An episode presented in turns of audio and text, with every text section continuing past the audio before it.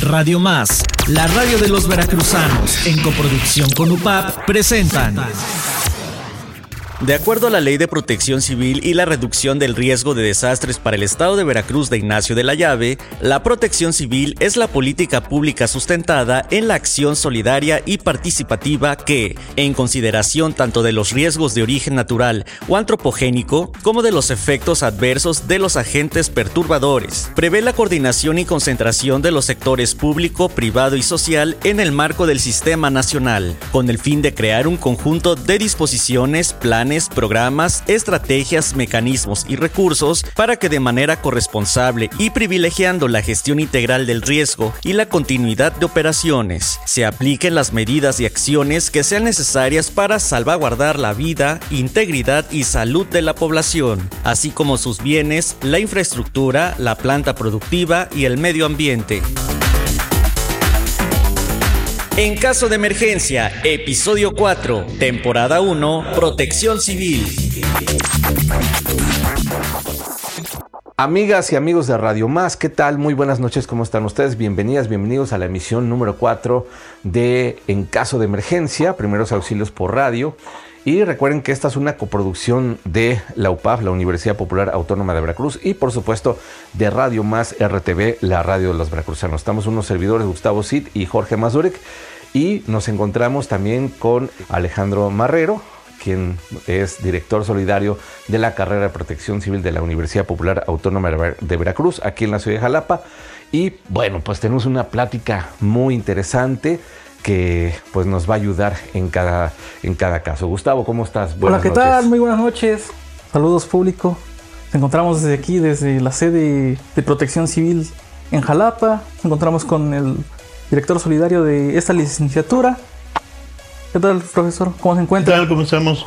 Pues bastante bien, después de haber estado posponiendo un poco esta reunión eh, por motivos de salud precisamente, ya me encuentro muy bien y con gusto los recibo en esta Universidad Popular Autónoma de Veracruz que es eh, Protección Civil.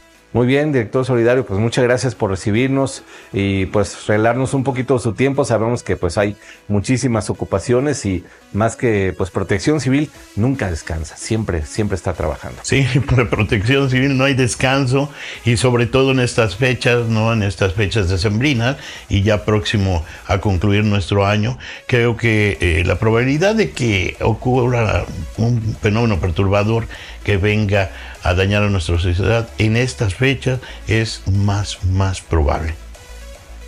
Tal vez ustedes se pregunten por qué. Bueno, más adelante lo vamos a comentar con mucho gusto. profesor, pues vamos a hacer la, pregunta inicial. A ver, eh, va por preguntas mientras por preguntas. Adelante, pues, nos aventaron las preguntas, sí. Eh, ¿Nos podría comentar eh, qué es la protección civil? Mm, correcto, con todo gusto.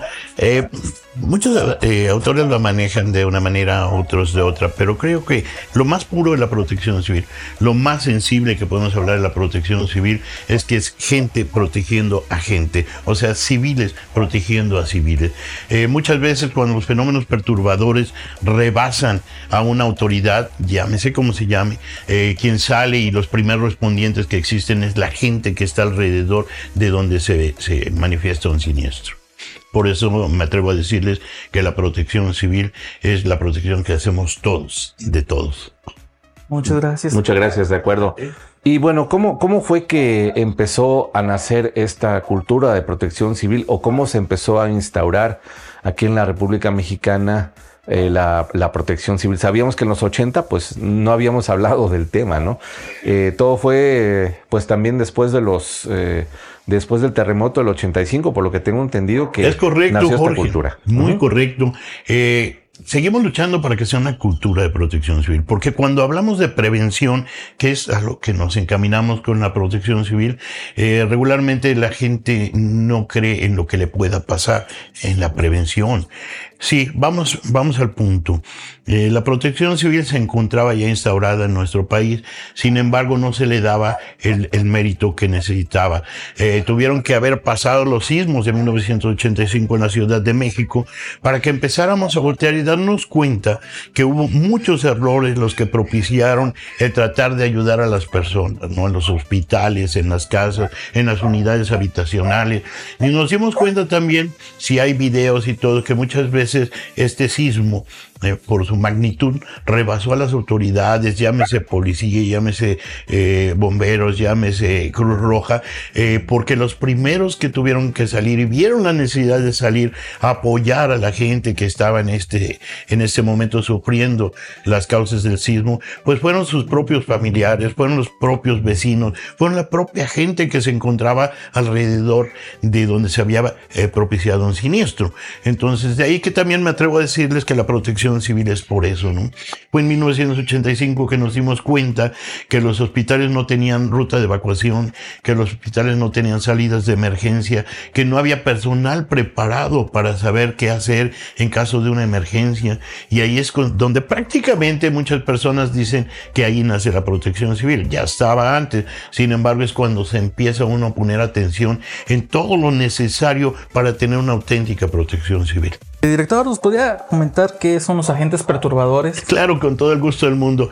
Eh, para hablar de los agentes eh, perturbadores necesariamente tenemos que definir lo que es un riesgo, ¿no? Y un riesgo es la probabilidad que se produzca un daño, gracias, originado, ahora sí, por un fenómeno perturbador.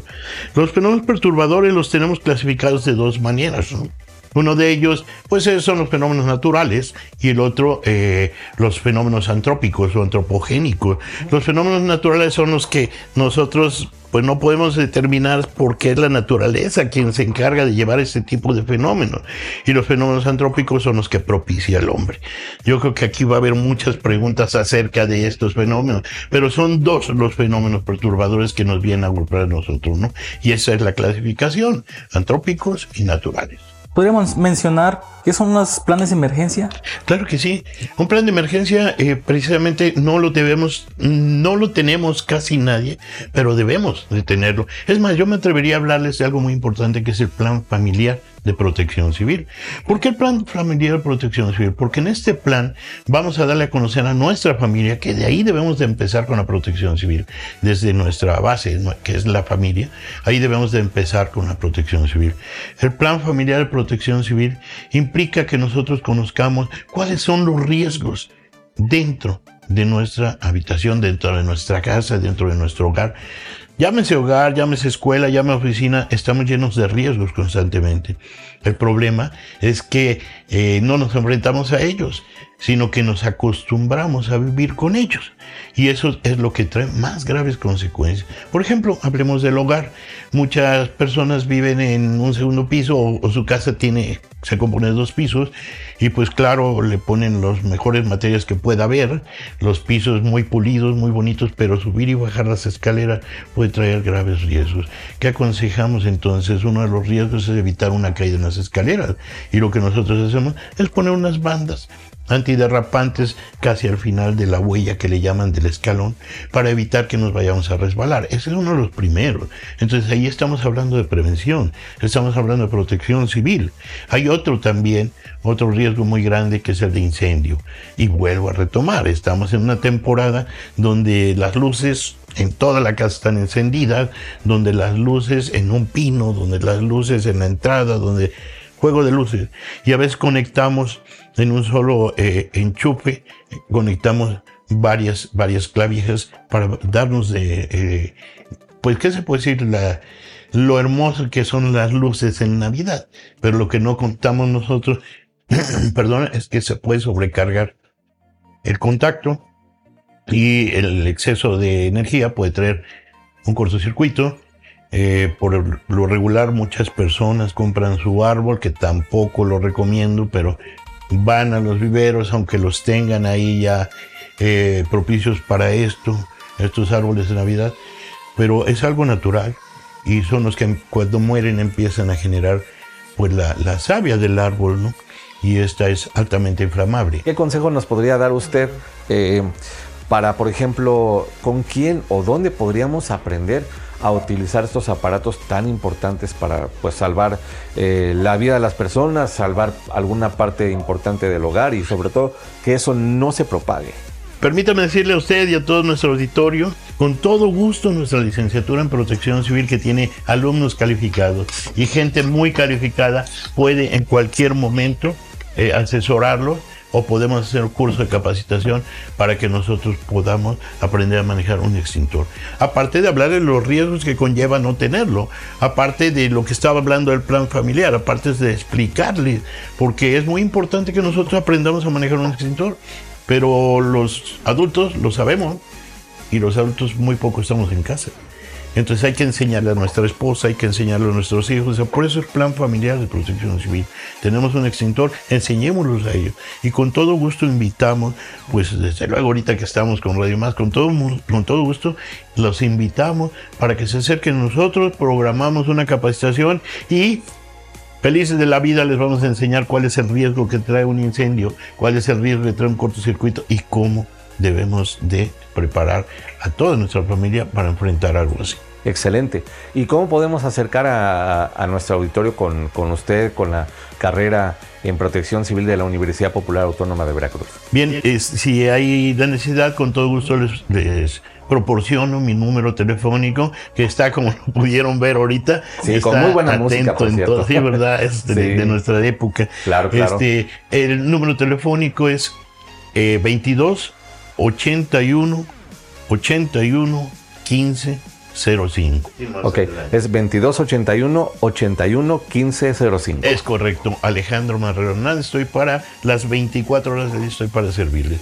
Bueno, entonces, verdaderamente nosotros nos encontramos muy orgullosos de poder apoyar a la sociedad, sobre todo si tiene la necesidad de conocer cómo enfrentar un riesgo, si tiene la necesidad de saber qué es la protección civil, pero más, si quieren manejar el, eh, pues lo que llamamos nosotros el plan familiar de protección civil, pueden acercarse a nosotros, nuestros eh, asesores están en la mejor disposición para apoyar a la sociedad en el momento que lo necesite, pero más nuestros aprendientes, que para ellos va a ser muy significativo, toda vez que sería parte de una gran práctica el comunicarle a la sociedad cuáles son las medidas de prevención y cómo enfrentarlas. Y nuestro auditorio nos manda este, tres preguntas.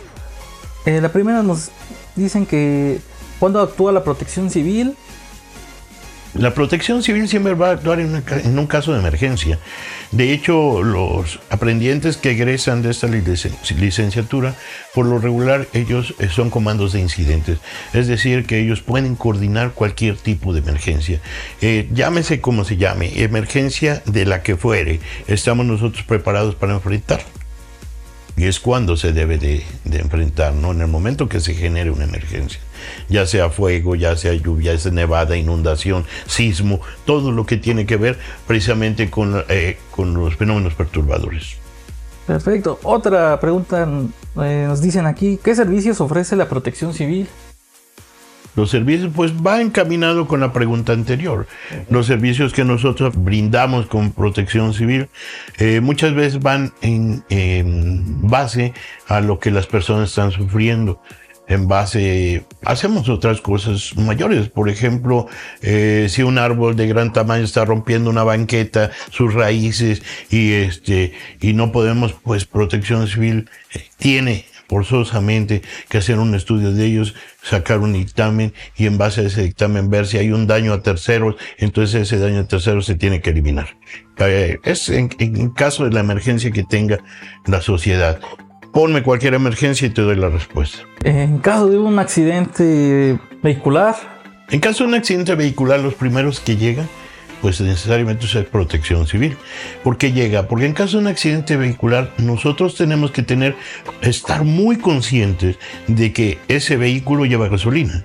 Y que muchas veces en caso de un accidente vehicular, llámese choque, esa gasolina se derrama.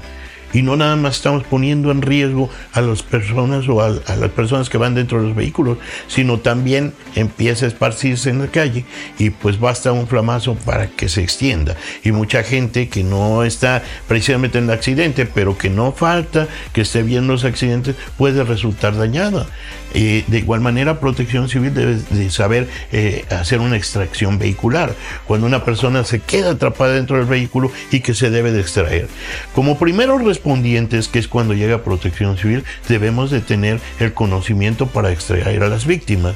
Si no lo hacemos, entonces ya va a llegar la ayuda de los bomberos y ellos traen eh, pues unas herramientas especiales para poder sacar o extraer a las personas que están ahí. Darle los primeros auxilios es sumamente importante. Muchas veces cuando alguien se accidenta en un vehículo, lo que no queremos hacer es acercarnos y extraerlos del vehículo. Sin embargo, eso pudiera salvarle las vidas. Nosotros estamos preparados, nuestros aprendientes están preparados para dar RCP. ¿Y qué es el RCP? No es otra cosa más que la recuperación en caso de un paro cardíaco en caso de un paro respiratorio. Entonces, todo esto es lo que enseñamos en la licenciatura y nuestros aprendientes están preparados para hacerlo. Un eh, especialista en protección civil lo debe de conocer también. Porque yo les he estado hablando acerca del primer respondiente y sí es importante que sepamos que el primer respondiente es la persona más cercana que está a donde se suscita un accidente, en caso de accidente vehicular. Claro. un compañero o igual a veces un trausente o de igual forma otra persona que vaya en otro vehículo vea el accidente y lo reporta, ¿no? Entonces es eh, de vital importancia, como, como usted también lo menciona, eh, que la persona dé el mayor de datos posibles, lo más específico, al 911 o a los números de emergencia, de primeros auxilios, para que las unidades de protección civil y pues lo que se necesite, ya sea bomberos que vayan a ver el vehículo o apagar algún incendio, ojalá nunca suceda. Eh, también una ambulancia si se necesita trasladar eh, a las personas que, eh, pues, si en, si en, una ocasión así lamentablemente se accidentan, bueno, pues como usted dice, se checa RCP y luego quizá en, en, en algún caso mayor se lleva a un centro de salud, a, algún hospital, a las personas que, lamentablemente tengan un, momento así tan, tan difícil. ¿no? Este, Jorge, estás poniendo el dedo en la llaga. ¿Por qué? Porque ya ves que nuestra licenciatura pretende hacer toda una cultura de la prevención una cultura de protección civil. Entonces, estás hablando de gente, otra vez hablamos, lo, resolvemos así, de gente que va a apoyar gente. Sin embargo, si esas mismas personas saben qué hacer, de ahí lo importante de esta cultura, si ellos saben qué hacer, no van a esperar a que lleguen eh, las fuerzas de tarea que les llaman o que lleguen las personas de primeros auxilios, sino ellos pueden hacerlo teniendo el conocimiento. De ahí que es muy importante que nosotros hagamos esta cultura de la prevención esta cultura de la protección civil, como decía Gustavo. Usted, director solidario Alejandro Marrero, pues es conocido como el padre de la protección civil, eh, pues aquí en, en, esta zona, en, Jalapa y todo esto. ¿Qué nos puede comentar al respecto? Eh, este, pues, inmerecido título me lo brindó un regidor hace ya unos cinco o seis años, porque yo empecé a tratar de darle mucho auge a la protección civil. Traté de eliminar conceptos este, burdos que existían acerca de que no debía uno de ayudar a las personas porque se metió uno en problemas, de que este, puede estar la policía llevarlo a la cárcel por atender una emergencia. Yo traté de eliminar todo, todo esto precisamente hablando de la prevención, cuando este regidor tuve la oportunidad de ir a Palacio Municipal, siempre me contrataban para hacer allá un simulacro de evacuación de inmuebles por cualquier tipo de fenómeno. Él me conoció, este, nos entrevistaron, le llamó mucho la atención y hasta lo expuso en el periódico de que yo era el, padre de la protección civil en la ciudad de Jalapa, ¿no? Porque empecé a darle ese auge. No tiene nada que ver, verdaderamente. Yo también lo aprendí gracias a la Universidad Popular Autónoma de Veracruz. Eh, aparte de ser licenciado en psicopedagogía, pues me metí a estudiar lo que es protección civil y me enamoré. Tengo treinta y tantos años de estar en la protección civil. Para usted hay una palabra muy importante dentro de la protección civil que es la resiliencia. Así es, es lo mejor que puede existir. Si partimos desde el punto de la que resiliencia es la capacidad que todo ser humano tiene de recuperarse de una adversidad, entonces lo deberíamos de, de, de, de hecho, yo llevé este concepto a la ley de protección civil este, no se manejaba antes, este era un concepto meramente educativo, un concepto físico también, que hablaba acerca de los aceros tienen resiliencia, hablaba después la educación de que debemos de enseñarles a ser resilientes, pero yo cuando lo vinculé con la protección civil, con todos los riesgos que enfrentamos, con todos los agentes perturbadores, me di cuenta que se necesita ser resiliente para recuperarse de una pues de, una, de un problema grave que podemos tener. De hecho, eh, la mayor información que le doy en la actualidad a mis aprendientes y la que más procuro enseñarles es ser resilientes. ¿Por qué razón? Eh, yo he estado con problemas muy fuertes, precisamente en una emergencia que hubo una inundación. Yo fui a atenderla y pues tenía por ahí problemitas con mi diabetes, problemitas con pues con mis venas de, las piernas, este, eh, una enfermedad muy fuerte que se llama arteriosclerosis y que yo no la, no la conocía ni sabía que lo tenía, que son las venas cuando se bloquean con la grasa por el exceso de grasa, ¿no? Entonces fui a, esta emergencia y me herí un pie y en, en esa herida se metió una bacteria. Eh, creo que todo hubiera sido fácil para eliminarla, sin embargo, este, no se pudo eliminar precisamente porque me estuvieron bombardeando con medicamento y este nunca llegó a la zona dañada porque tenía bloqueadas las arterias, ¿no? Entonces, este, pues empecé a tener problemas ya con ese pie. A los tres días eh, fui otra vez a que me lo revisaran y sí había tenido mi cicatrización bien, pero por dentro ya estaba la bacteria dañando eh, los músculos y el hueso. Y me, y me lo dijeron así abiertamente en 10 días me dijeron, ¿sabe que la bacteria va hacia el corazón o el cerebro? Entonces hay que amputar. Eh, ¿Qué puede hacer un licenciado en protección civil que habla de resiliencia? Pues decir, amputen, ¿no? Yo creo que voy a seguir adelante con mi trabajo, así lo pensé en ese momento. El, el, hecho de que carezca de una pierna, y que enseguida les voy a mostrar, no eh, no dañó mi cerebro, que era lo más importante, y puedo seguir todavía en las emergencias, puedo seguir como coordinador, y pues mm, aprovecho también para darle las gracias a nuestro rector de la Universidad Popular Autónoma de Veracruz, porque él tomó muy en serio lo que es la inclusión. Yo soy un director discapacitado falta una pierna en base a ese accidente.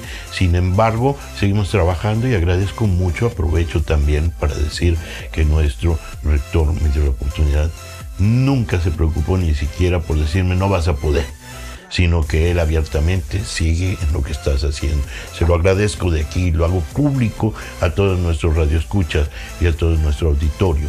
Hago público el agradecimiento para nuestro rector. Claro, muy importante y pues el rector apoya todos los proyectos, eh, sobre todo también al personal humano, a todos los directores solidarios, asesores solidarios, personal administrativo de la universidad que por supuesto día a día se preocupa en generar eh, pues eh, oportunidades para los aprendientes, como pues con, con, las carreras que oferta la universidad, con, con, todas las atenciones hacia los aprendientes, hacia los interesados en, en cursar carreras y pues vemos los, los resultados afortunadamente. ¿Y qué crees, Jorge? Ahora ninguno de mis aprendientes me puede decir, maestro, no puedo ir porque tengo gripa.